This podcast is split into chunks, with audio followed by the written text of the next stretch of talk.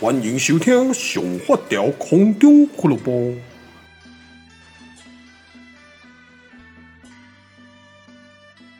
各位听众朋友，大家好，欢迎收听《上发条空中俱乐部》，我是你的主持人，你的好朋友，你的好厝边林发条啊。那个昨天哦晚上，我在我 IG 有发了一个那个问答。好，其实我很少做 IG 问答，因为 IG 问答其实我觉得啦，大部分的。比如说王美在做 IG 问答，他们只是想要秀照片而已，可能照片很多啊，我一直每天发同样的，就会觉得有点有人家会腻。但是我如果问答的话，我就可以在问答里面秀我的照片。那对我之前的问答，我也是这么这种心态。但是我最近我没什么照片，所以呢，我突然间想到，我想说，哎，不然哦，其实有陆陆续续还是有收到很多朋友的问题，那我也都没有很很少会去直接的。面对回复，因为我说真的，我我在网络上有某一个程度的社交障碍。诶、我从以前到现在就是这样啦。哦，这是刚好是其中一个问题，就是说为什么你都不不大回留言这件事情呢？我就先回答这一个问题。呃，其实是这样的啦，就是我从以前呢、我无名的时候呢，我就觉得我我刚开始我都还是会回留言哦、就是每一篇留言都会回，回的非常的勤。直到有一天，我觉得干。我的生活，我的时间，全部都回复这些留言，我就没有再，我再也就少了非常非常多的时间去继续创作，或继续去找灵感，或继续去吸收一些新的东西。那我就觉得很浪费时间。所以从无名开始，我那个时候呢，就是有一种远见，放长线钓大鱼的远见。我那时候就想说，好，那我从现在开始呢，我尽量不不回留言。然后我希望呢，我努力的把不回留言变成是我个人的风格，这样子呢，我如果以后我再撑个五年，大家就会习惯了。哦，我那时候是这么想的啊，也觉得那个时候真的蛮聪明的，因为现在真的大家都习惯我不不大回留言，连我的老婆，连我的朋友啊，好兄弟呢，他们也都习惯我不大读留言。所以他们有事都会通常直接直接来找我，或者是直接打电话啊。我跟我老婆是每天都会碰到面的，所以他有事就会直接找我就好。OK，那这说真的啦，因为到现在呢，其实我我偶尔就是如果 IG 你是有正常的问题，或者是比较有礼貌的问题，我都会回答哦。那但是呢，如果大部分是比较笼统的啦，说什么黑皮叫什么名字啦，或者是什么诶那个你跟林太太怎么什么之类的，那个我就不大会去回答，就是我会回个笑脸或按个爱心，表示我有看到。那 YouTube 频道也是一样，就是。大部分朋友的留言我都一定会看，这是我从以前到现在的基本礼貌。我觉得，呃，你们欣赏我，你们尊重我，所以你们给我留言，这对我来讲非常非常重要。所以基本上每一则留言我一定都会看。啊，但是呢，有的时候心血来潮，我就会按爱心，一直按按，就表示我有看过。但是呢，就算没有按爱心，你们的留言、你们的私讯，我都一定会看到。哦，这部分呢，我呃，这是我个人的坚持。虽然说我不大回留言，不过呢，诶、我觉得这是一个基本的礼貌啦。哦，这部分呢，也是说给你们听一下，就表示说，如果说诶、你们有留言给我，诶、不管怎么样，我一定会看到。哦，所以呢，这不用担心。哦，我一我一定会读，啊，只是说有有没有回复而已。好，那我来回复。第二个问题，为什么可以把二十年前的网友网帅搞丢？哇塞！好好，第三个问题，呃，请问你在连环炮有芒果的是什么职称？哦，基本上呢，我是一个连环炮的店长哦，我不是老板哦，我是店长。家也可以算小老板呢，因为反正林飞雄挂了，这间店就是我的嘛。啊，这样讲起来 很没有很没有良心了啊。不过这很正常啊，就是这样子。我们就是那种没用的富二代啊，诶、也不是富不是富不是富有的富啊，也不是负债的负哦，就是腹子很那个腹部很大的那个富。哦，我们一家三口呢，呃，一家两口，我跟我爸呢两个负责人都是大肚子，所以呢，我是没有用的富二代。哦，大概这样。那我现在挂名还是店长了哦。啊，真的要变成连环包的老板的话呢，就真的等我爸挂掉再讲。啊，OK。然后呢，有很多有一个我有很多问题，就是同样一个问题啊，就是非常非常多人问。那以前也有很多很多人不断的问。那我记得我们在很久以前的直播有讲过这个问题。不过呢，我今天也是录一集 Podcast 来简单讲。那因为林太太不在。呃，今现今天我录制的状况是现在是星期五的上午十一点然后我我不知道会不会今天发这一个现这一个 podcast，或者是在下周或隔几天再发哦。然后呢，重点就是今天呢，我下午要去台南接林太太跟 Happy 回预警。那这今天早上 Happy 去医院回诊哦，所以呢，现在的状况是林太太不在我身边。不然的话，其实像我们的这个这个网友这个这些这个问题呢是。我是觉得跟他一起讲会比较好，不过没关系，就我单独讲话，因为他现在好像也不个性也跟几年前不大一样了，所以他可能讲的会跟之前的爱慕的感觉不大一样。他现在应该会很堵狼，讲了很多不好的话，所以还是我自己来讲比较客观。啊、这个问题就是很多人问，就是想要听我跟林太太的爱情故事，然后想要听我跟。就是大家都在讲哦，想要听一下，就是我们是怎么认识的，怎么恋爱的。那我这边快速的讲过，因为毕竟问题蛮多的。简单讲呢，是在我忘记几年前了啊，八十年前吧。因为我跟林太太交往已经九年了嘛，那大概是十年前，十多年前吧。反正以前呃，我就林太太的说法是，她有一天在看《康熙来了》。看到我去上节目，他觉得这一个人，这个男生怎么那么的，他没有，他是想讲可爱，但是他没有讲出来，因为那个时候我我还蛮女生的，他觉得他长得这个男生长得很像女生，然后感觉好像是一个帅 T 之类的，然后他就有去关注我，然后就开始会去看我的无名，因为那个时候无名有什么谁来我家嘛，他就会去看，然后呢，他那个时候呢就是。之前我有常常开玩有有在讲，但是这不是玩笑话，这是真的。他都会去那个求那个月老庙，啊，他他就会求很多啊、就是求很多，就是你知道少女嘛，都很不切实际。而且林太太是那种从以前到现在就是那种呃看很喜欢追剧、看帅哥的花痴。哦，自己吹到 get 掉，就是呢，他可能今天看到这一个韩剧，他就觉得宋仲基很帅啊，看到这个就觉得呃那个什么。李钟硕很帅啊，李敏镐很帅啊，这个让我就是每一集都有不同的老公可以追金秀贤什么，然后以前也是哦，所以他以前就去求月老庙，就求了很多什么彭于晏呐、张孝全呐、然后还有什么谁我忘记，然后其中一个是我，一个是我，没有没有猜错，就是我。然后后来就好像因为朋友的朋友关系有有认识，因为我第一次见到林太太是我去台南，以前叫台南女子技术学院，现在好像改名叫台南科大吧？哦，不是南台哦，是台南吧？哦，然后呢，就呃我去校园演讲。然后林太太就装学生混进去，跟她朋友混进去，然后呢听我的演讲，然后最后有跟我合照签名。然后这一张照片我一直都有留着，因为 因为呢，呃，这是我跟林太太第一张合照啊，谁没有谁也没有料到过，就是以后这一个跟我合照的小女生呢，会变成我的老婆哦，会是变成 Happy 的妈妈。然后简单讲，就是我们后来因为朋友的关系有认识。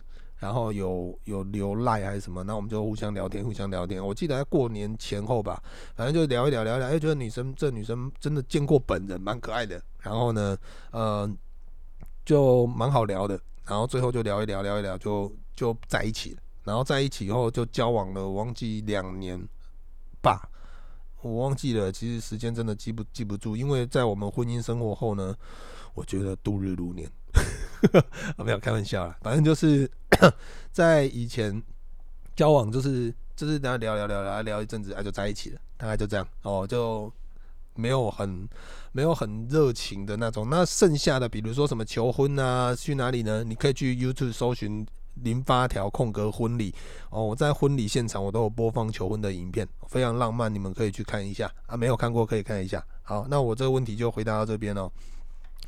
然后呢，还有另外有一个很多很多朋友问的最多的问题是有没有第二胎的计划啊？简单讲是这样啦，之前哦，林太太一直不断的放出消息，她说呢，哦，我想要再生第二胎，我我想要再去住月子中心，然后呢，不断的在讲这个消息啊。我觉得，哦哟，你终于想通了，可以哦，哦，因为呢，大家都知道嘛，就是我跟林太太基本上是没有什么性生活的，因为她不喜欢打炮，所以就变成呢，诶，她试出这个消息，那。我应该有炮可以打了，啊，不过呢，我觉得这都是脆小年了，因为刚开始那两个月呢，有比较认真一点，我一个月打炮次数有可以到四次，哦，算算非常非常多，这几年来真的非常多。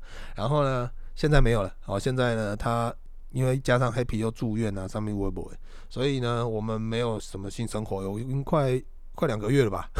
所以呢，这个问题呢，我后来我就不不大回答了，因为我觉得，呃。两个原因呢、一个就是我们根本没有在打炮，基本上是不会有小孩。如果有小孩的话呢，不是上帝给的，就是他偷吃。然后第二个就是，因为我有认真思考这件事情，因为说真的，雇一个小孩真的就很累了。那你，我，我跟林太太，我尤其是我啦，我自己，我有很多的事情要去做。那现在都是因为小孩还小，所以就变成我，我现在只能蹲下来，然后尽量让自己多学一点东西。之后呢，等小孩再大一点，我才可以 慢慢的、慢慢的把我想做的事情呢继续完成哦。因为人生呢，其实我是一个有目标的人，所以我会觉得那个等等下拍谁哦，我不并不是在哭哦，我是因为哦早上昨天那个踢棉被，然后呢那个房间又开那个哦鼻子有点过敏。OK，好，所以呢我我个人是觉得哦那个。有一个小孩呢，其实真的顾得就蛮累的。你看前一阵子黑皮又生病住院，那我觉得、哦、看，那如果有两只哦，虽然是很会很热闹啦，但是呢，其实再带起来呢，其实真的还蛮辛苦的。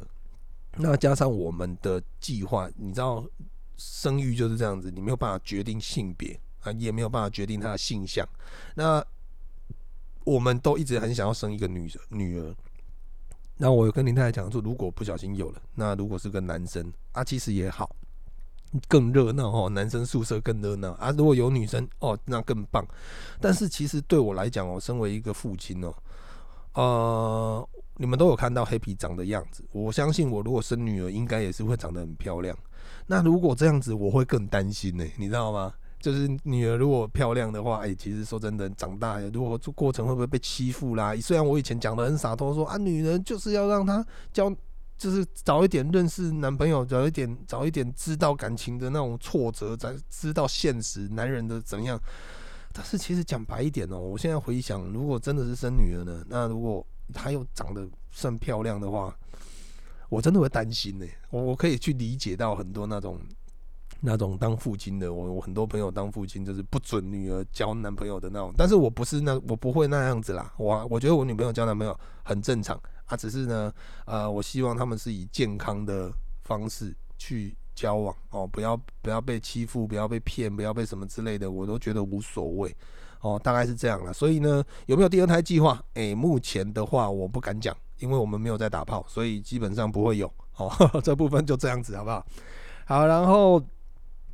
呃，另外一个问题是赛宁娘的由来啊，其实简单讲是这样啦，就有一天哦，因为那一阵子呢，我们都会做直播，在很呃早期的时候，然后有一次林太太接了一个卸妆乳的卸妆油的案子，然后呢要在直播里面跟大家化妆卸妆，所以那个时候我就很即兴，就是我其实找不到那一集了，然后就是呢，如果你们有找到的话，可以可以连接给我，我再来分享。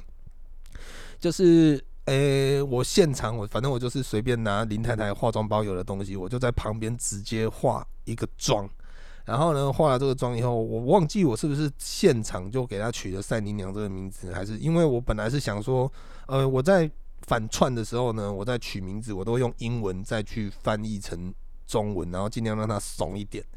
所以那个时候我本来想说，就是 Selina 呢，把它想说赛赛琳娜。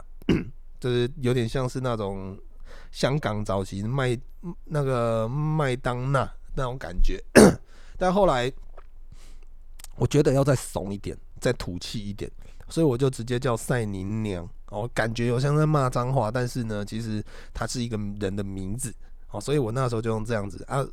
对一些年轻朋友来听呢，会觉得好笑；对一些年长的朋友来讲，会觉得更好笑。因为早期诸葛亮歌厅秀的时候呢，他们会用很低俗的一些词汇，然后长辈就爱听啊。所以我我用这个赛琳娘以后呢，其实我发现有很多长辈都还蛮喜欢这个名字，尤其是我妈，我妈是赛琳娘的第一粉丝。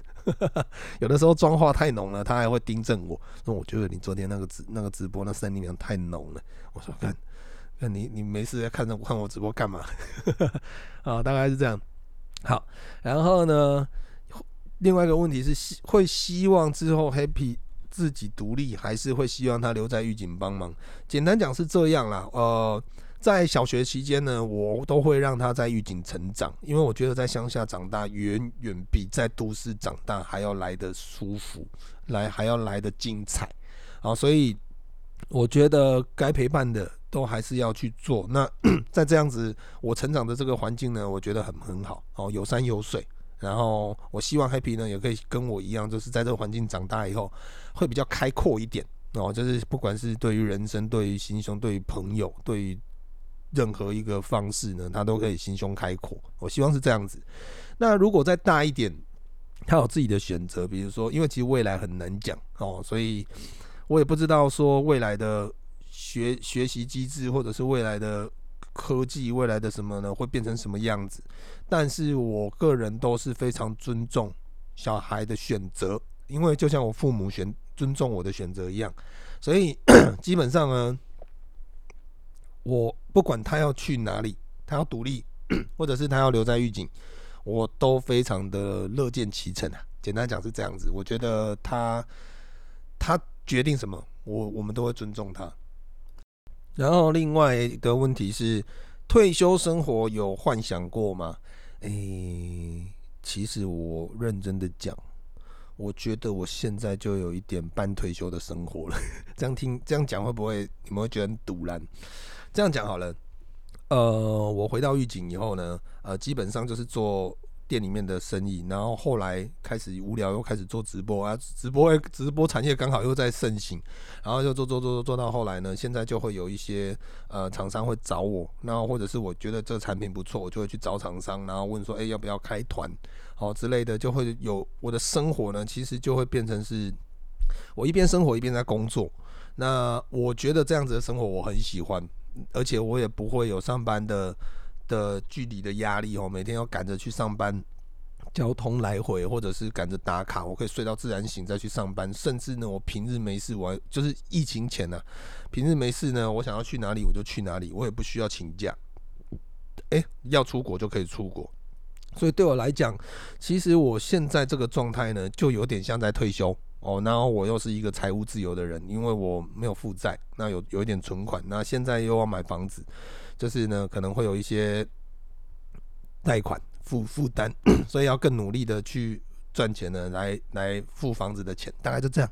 但是呢，都还是在合理范围内，所以我我个人是觉得我现在的生活就有点像在退休了。所以听了可能你们会很堵然，但是我真的觉得哦，人生非常的短。那当然我，我我从以前到现在，我就是我并没有说我自视非凡。但是呢，我的心态是如此哦。我或许我这个人没有办法做到一个很厉害，但是我的心态一直告诉我自己，我要过得跟别人不一样。因为我们从以前到现在呢，我们看太多的人生哦，就是尤其是周边的长辈、自己的家人哦，他们的人生就这样，年轻啊就开始打拼，然后不断的工作，然后工作工作，然后到老了退休就这样子，然后退休可能再找个第二春，找一些其他的事情做。大概就这样，那我会觉得说，诶、我的我如果说我是过一样的人生，我们从小到大看过太多的一样的人生，我觉得很无聊。就是我都已经知道人生要这么走了，那我觉得我我的人生就没有什么挑战性。如果你没有看过《海贼王》，你就知道，其中有一段呢，就骗人部去问了那个雷利。哦，就是冥王雷利，他问说：“那你可以告诉我消失一百年的故事吗？或者是什么？”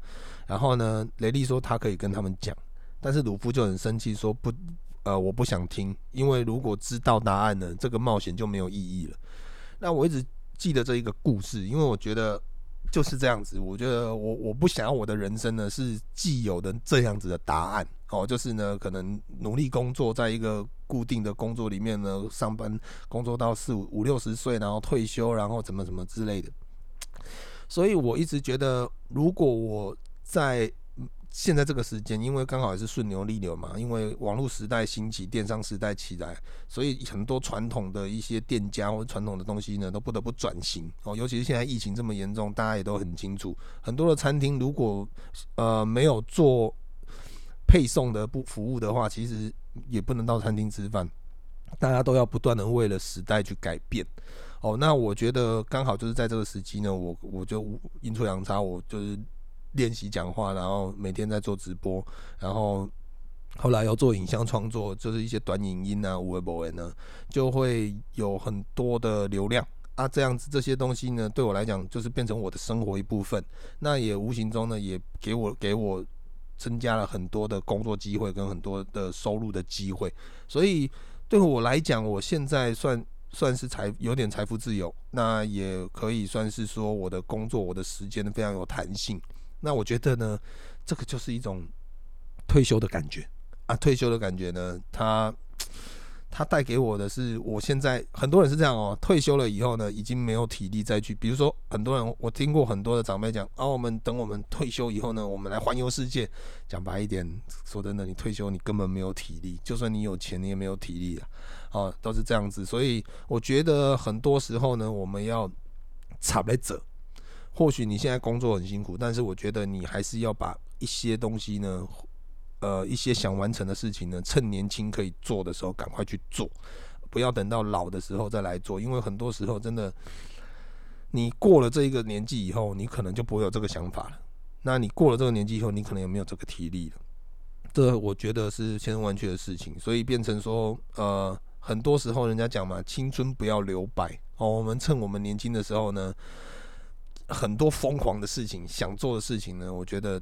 都是在于你自己想不想做，而且趁你有体力的时候呢，可以去完成。我觉得这是一个对我来讲人生很棒的一件事情，而不是尊重、遵照很多长辈们他们走过的脚步，然后我们还是要走一样的路，我会觉得很无聊哦。但是，所以我在很多时候呢，我都一直不断的在尝试做很多很好玩的事情，我自己觉得好玩的事情。或者是呢，我不，我觉得要支撑我做这些事情的原因，主要是因为我很喜欢学习。哦，所以呢，我有空的时候我都会去学一些东西。啊，学到这些东西我就会想要试试看，哦，比如说我就学了剪接，学了调色，学了拍摄，学了电影的一些微博，或者是学了一些煮菜，学了一些什么，就会想要把它运用在我的生活上。哦，所以变成说。一来一往之间呢，我我觉得我有我的生活有变好，质感有变好，因为我有付出，然后呢，我也觉得我得到了呃，甚至意想不到的一些效果，然后我觉得我就很开心，我喜欢我的生活，然后我就有我觉得这个就是我的半退休生活啦。啊，未来呢，我还是会继续努力，就像我上一集录的哈，我会希望呢，让我的生活变成电影啊，并不是说要像电影的剧情一样那么洒狗血。而是我整个我说的是整个画质，就是我可以分享出来的画质呢，是可以有电影感。然后呢，也希望我的人生呢，可以像电影一样有更好的结局。所以在努力，哦，大概是这样。好，那有人问说，岳父岳母会不会觉得女婿很乖？哦，基本上他们很习惯呢啊。那我我觉得我我我还蛮幸运的啦，因为我岳父岳母很年轻，他们大概五十几岁而已。然后加上他们的想法跟跟整体都还蛮新颖的，所以呃，跟我我跟他们相处是非常非常好相处。那我我也蛮喜欢他们的，因为他们呢其实不像是长辈哦，所以你们如果常常看我的影片就知道，我们出去可以一起玩，我们可以可以在他们开玩笑啊，然后我可以在他们面前跳海底捞的捞面，就是甚至他们还帮我录影。这个我觉得是一个可遇不可求啦，因为说真的，可以遇到这么好的岳父岳母呢，真的也是一个，我觉得也是上辈子有烧好香，这是实在话，这不是在谄媚。好，然后，嗯，聊九大多不为人知的话题，毕竟在 Podcast 聊过一集九大多，还有智就是 还有智商不高的姑姑，哦。九大多不为人知的事情啊，诶、其实我我真的想不大起来呢，因为他们的成长过程呢，他们都是很外向的，他们没有什么偷偷来的事情，所以我也不知道他们有什么秘密了啊。就算有呢，我也我也不会，我我也不会讲狗语，所以我也不知道怎么去获取。那我觉得呢，在养狗的人来讲哦，其实像我啦，我分享了九大多这么多年。我会遇到很多的问题。那这个问题呢，比如说就是说，诶，他你知道他怎么样吗？你知道他的兴趣是什么？他他怎么样？他个性是怎么样？你可不可以介绍一下给我认识？对我们来讲呢，我们是家人，我们多少会知道他的一点个性，但是有一部分的他的想法，狗狗的想法呢，是靠我们人类的想象力去脑补出来的，所以变成说，他们到底是不是这么想？哎呦，没有正确答案。哦，但是呢，我们只能说 用我们对他的认识。大概的去侧侧写出他的想法，然后来告诉大家。那因为养宠物就这样子，很多时候我们都会把它当成人，所以呢就会开始觉得说，诶，他是不是有这样子的想法？然后，诶，我我之前有讲过，就是养宠物呢，有有大部分有八成七成呢是靠你对它的爱在支撑，剩下的三成呢是靠你的想象力哦，因为。你要试着把它当成是一个会沟通的角色，然后呢，你要用一点想象力，你你们两个相处起来呢，才会比较有趣。那对于我们这些分享者来讲，其实在网络上分享宠物呢，想象力要放到五十趴，因为 大部分的网友没有办法，甚至我觉得想象力甚至要更高，因为大部分的网友没有办法跟像你一样每天跟狗狗一起相处，所以呢，你要分享给大家知道的部分呢，你要加很多想象力。让更多网友呢比较更容易去了解他们，去接受他们。哦，这个是一种呃我的分享宠物的经验啦。哦，那这个问题就这样吧。哦，好，那搬到新家会固定出 podcast 吗？我希望哦，因为新家我之前有讲过，新家呢会会有一个专门在录 podcast 的录音室啊，到时候呢希望可以第二季可以有固定的一些单元可以推出。OK，好，然后林太太会驾车吗？会，她有驾照，但是呢，我给她开过一次以后，我就想说，还是我来吧，很可怕啊！对对对，那种她跟路边的公车只差一包烟的距离而已，而且她速度还没有减速，看我坐在旁边吓死了。后来我就想说，算了，我还是让我自己来好了，哦，就是为了大家好 啊！我还想看到明天的太阳，然后。想知道你每天跟黑皮聊天的内容？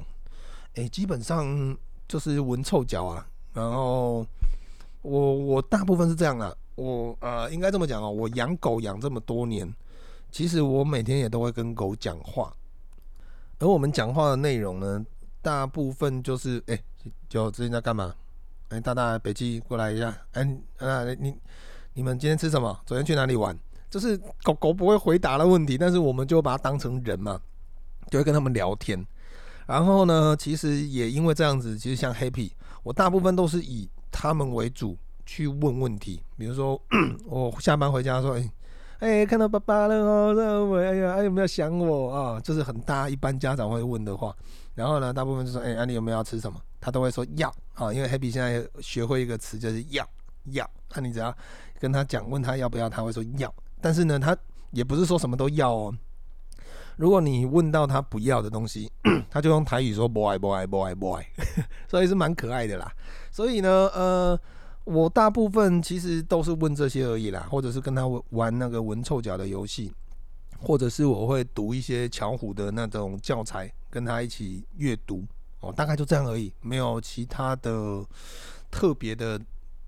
的那个 就是那个 好，那哇哇，我也讲很久了，难怪觉得喉咙喉咙开始干了。那最后呢，呃，我再讲完一个，然后我们最后最后的一个总结，跟我会放一个工商的服务的单元在最后。哦，那我再做最后一个问题，为什么不太回粉丝讯？哦，这个我们开头就回过了哦，然后。嗯，Happy 是不是叫陈云乐？哎、基本上我姓林。呃，啊，那你就那一个回头，那你就继续拽，我负责听就好，谢谢啊。好啦，那最后就这样吧，因为我觉得我我好像，因为我现在录的时间是我刚睡醒的时候，所以喉咙都还没有清嗓，然后再加上呢，现在有点过敏，鼻涕倒流，啊，所以。就这样好不好？那最后呢，哎、还是跟大家分享一下哦。这个这一段要进工商吗？好啦，反正就是一个仪式感嘛。等我一下，我来弄个变音一下啊。等等我一下。工商服务时间，今天那边跟大家分享。哇靠！要等一下，我忘记变音变回来。等我一下。今天要跟大家分享，就是因为最近疫情很严重，那我最近用了一个东西，我觉得非常非常好用哦，就是那个 Thomson 的紫外线杀菌灯。那我知道现在呢，其实呃很多的部分哦，就是尤其是在电商通路上，其实杀菌灯基本上都是缺货的哦。那 Thomson 这个呢，哦也是缺货，目前缺货，所以要到七月十五号才会发货。那我跟各位分享一下。它真的好用的点是因为它是大范围的哦，因为我们之前在月子中心的时候有有看到他们那种哦超专业一台好几十万，不知道我忘记我我是不知道多少钱啊，这看起来就是超过十万的以上的那种杀毒杀菌机。那 这个东西呢，我觉得它的量，它的整个的范围呢，可以媲美月子中心等级的那种医疗等级的那种杀菌。然后再来是它蛮轻的，所以基本上也不会你在拿取或者是换位置的时候呢，也不会有造成太多的负担呐。哦，那我我觉得蛮棒的，所以我想要就是抓一集，就是想说，诶，把它把它在 Podcast 上跟各位分稍微分享这件事情。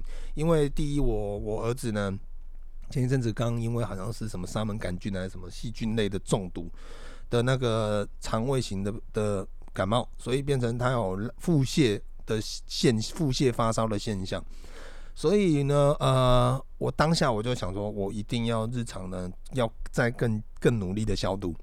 那消毒呢，你不可能一直都在喷酒精，一直在用酒精擦擦。哦，其实你就是这样子。第一呢，也蛮麻烦的。然后第二，如果小孩在的话，你也尽量不要在他旁边使用。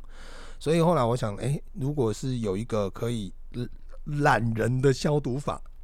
后来呢，哎，紫外线杀菌灯真的是一个很棒的事情。当然，紫外线杀菌灯在使用上呢，绝对不要有有人在现场，跟猫狗在现场，因为它对眼睛其实是蛮大的伤害。所以呢，汤森这个紫外线杀菌灯，它有内建一个感应器，只要它在杀菌的过程呢，有任何的人、小孩、猫狗移动，进进入就是只要移动到范围里面，它就会自动关灯。好，所以呢，基本上我觉得这个是蛮贴心的一件事情。等到呢人都走了，他才会继续工作。所以简单讲，我觉得蛮好用的。那生活是这样子啦，我们除非你是住在一间房间，哦，你可能是租房子，那就没话讲。你可能你回家的时候你就不能用，但是呢，你只要出门，你就可以插着电，让它自己去杀菌。那它最久可以设定一个小时。哦，就是快。那当然，你如果赶时间，你可以用十五分钟就好。它有十五分钟、半小时跟一小时的的频率的设定。那我都是用到最久了。那它在使用的过程呢，你会闻到一个类似像臭氧的味道。哦，就是呃，在杀菌过程，我建议是不要开不要开窗了。啊，杀完菌呢，你如果觉得空气不好，就是那个臭氧味道很重，你可以把它打开，大概这样。然后呃，像我昨天呢，因为趁今天林太太他们跟黑皮要回来。我昨天就，哎、你自己想哦，我放一个地方，我就是设定一个小时。我从晚上六点开始放，好，我先放那个浴室，然后再来放我的电脑桌，然后再来再放 Happy 的床，然后再来放我我跟林太太的床。这样已经四个小时，已经到晚上十点多了。最后呢，我再拿去外面放 Happy 的那个呃游戏的那个围栏。哦，因为那个地方是 Happy 最常待的地方，然后再来就是我们的阳台。哦，阳台呢，我有在晒衣服，我想说呢也用。最后呢，我厨房结束我就放厨房，总共七个小时。我我就是有点变态，昨昨天晚上就觉得哇，赶快全家大规模的消毒。所以呢，我花了七个小时。当然，我是每一次都设定一个小时啦。你也可以是设定十五分钟，这样会比较省时间。那这个是什么概念呢？简单讲就是说。你可以在呃，你出去的时候，或者是你在这个空间你用不到，比如说，诶，我厕所用不到，我就可以先放在厕所消毒杀菌哦。因为我们厕其实厕所呢有非常多的病毒，如果说有些人大小便是不盖盖子的话，那些病毒呢，那些细菌它会因为水冲而而附着在很多的浴室上，包括说你的牙刷、你的毛巾哦、握把、洗手台的握那个洗手那个水龙头的的把手，很多地方都会有。所以呢，呃，在杀菌浴室浴室的部分呢，我觉得可以杀菌哦，就是你可以把马桶盖都掀开，然后呢，让它把很多的部分呢做一些彻底的消毒。这样子我觉得也是，反正你也不用擦，你也不用去喷一些什么酒精，你就插个电按下去，然后它就自己消毒了。我觉得很方便呐。那房间也是啊，就是平常呢我们上班如果用不到，你就可以打开，让它呢好好的消毒。我这一台我买了两台。我一台呢是在家里面使用，另外一台我放在店里面哦。就是呢，我跟我妈讲，如果晚上你关店的时候呢，你就可以把那一台放在我们的平常工作桌上哦，去做一些呃例行的消毒。店里面也可以大规模的消毒哦，因为它的那个灯啊，紫外线灯呢，其实范围蛮大的哦，所以我觉得在消毒方面呢，诶，蛮不错的。好，这部分呢是。我真心觉得非常非常好用，也非常非常适合。呃，不管你是生活上的使用，或者是你跟我们一样有小孩，我觉得在 Happy 住院的这个过程呢，让我更体会到就是日常杀菌哦，日常的那个。虽然说我们给他吃的东西呢都是非常的安全的，但是呢，可能就是我觉得。生活环境可能多多少少，你说真的，我们也没有办法控制哪里有细菌，哪里不能有细菌。所以这部分呢，哎，如果做一个更简单、更完整的防护，哎，我觉得是蛮棒的一件事情。所以呢，最后就跟各位分享这个。那剩下的问题哦，其实 IG 问题非常非常的多啊，所以呢，我会陆陆续续在录录制跟各位分享。那、今天我们就录到这边啊。如果你们对 Thompson 这个有兴趣，七月十五号才会出货，但是我会把呃订购的资讯呢放在这一篇 Podcast 的下面，有兴趣的朋友可以去看一下。OK，感谢你们今天的收听，再见，拜拜。